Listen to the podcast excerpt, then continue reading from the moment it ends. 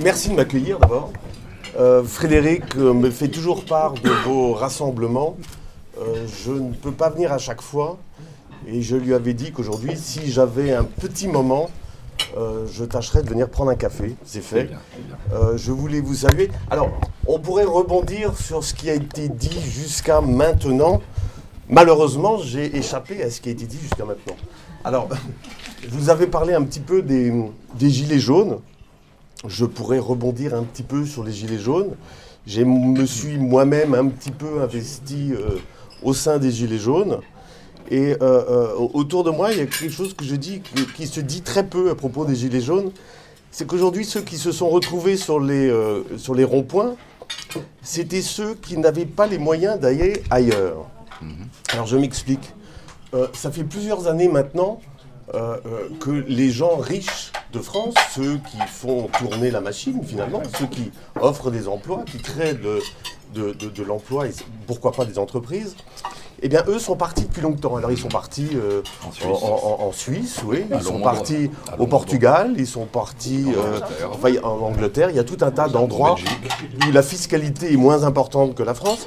Mais pour moi, ces gens-là, ce sont les premiers gilets jaunes. Oui, c'est vrai. Mais eux, ils avaient les moyens de partir.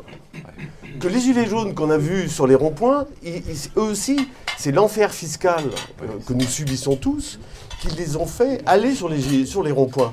Mais, mais eux, ils n'ont pas les moyens de partir. Donc où est-ce qu'ils vont Ils vont sur les ronds-points. Et ça, c'est important de le dire.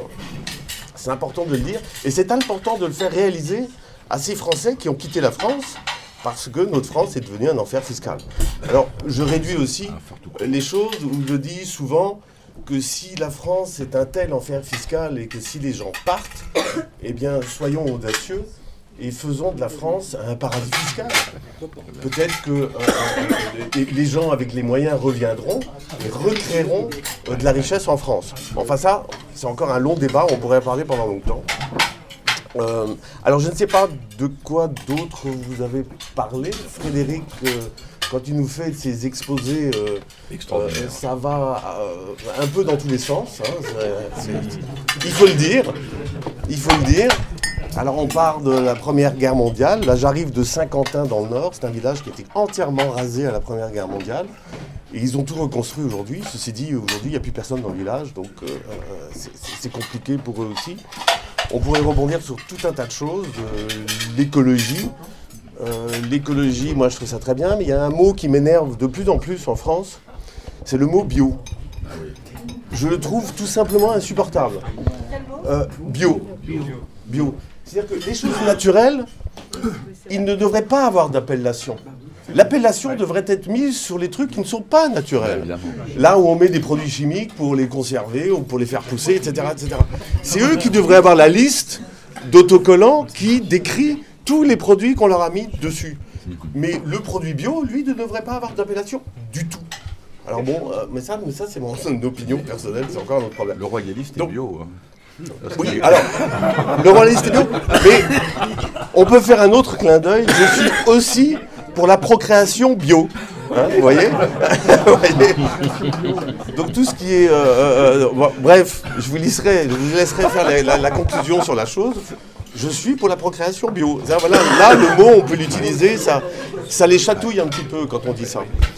Euh, alors, je ne sais pas sur quoi nous pourrions rebondir, mais ceci dit, euh, euh, nous avons tous des opinions sur tout, c'est bien de les partager.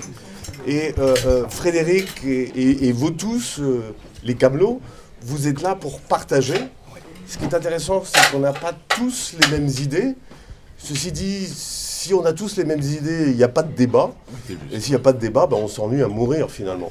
Donc c'est bien de partager, c'est bien de comparer nos idées, c'est bien de et d'avancer av- avec ces idées qui sont qui sont forcément toutes euh, qui vont toutes dans le bon sens, qui est le, le- le bien commun, Voilà. qui est cette chose qui nous manque énormément en France. Euh, euh, et, et le bien commun, ça commence, ça va d'en haut jusqu'en bas, d'à droite comme à gauche. Euh, Il y a des bonnes idées partout. Malheureusement, de l'extrême droite à l'extrême gauche, il n'y a pas que des bonnes idées.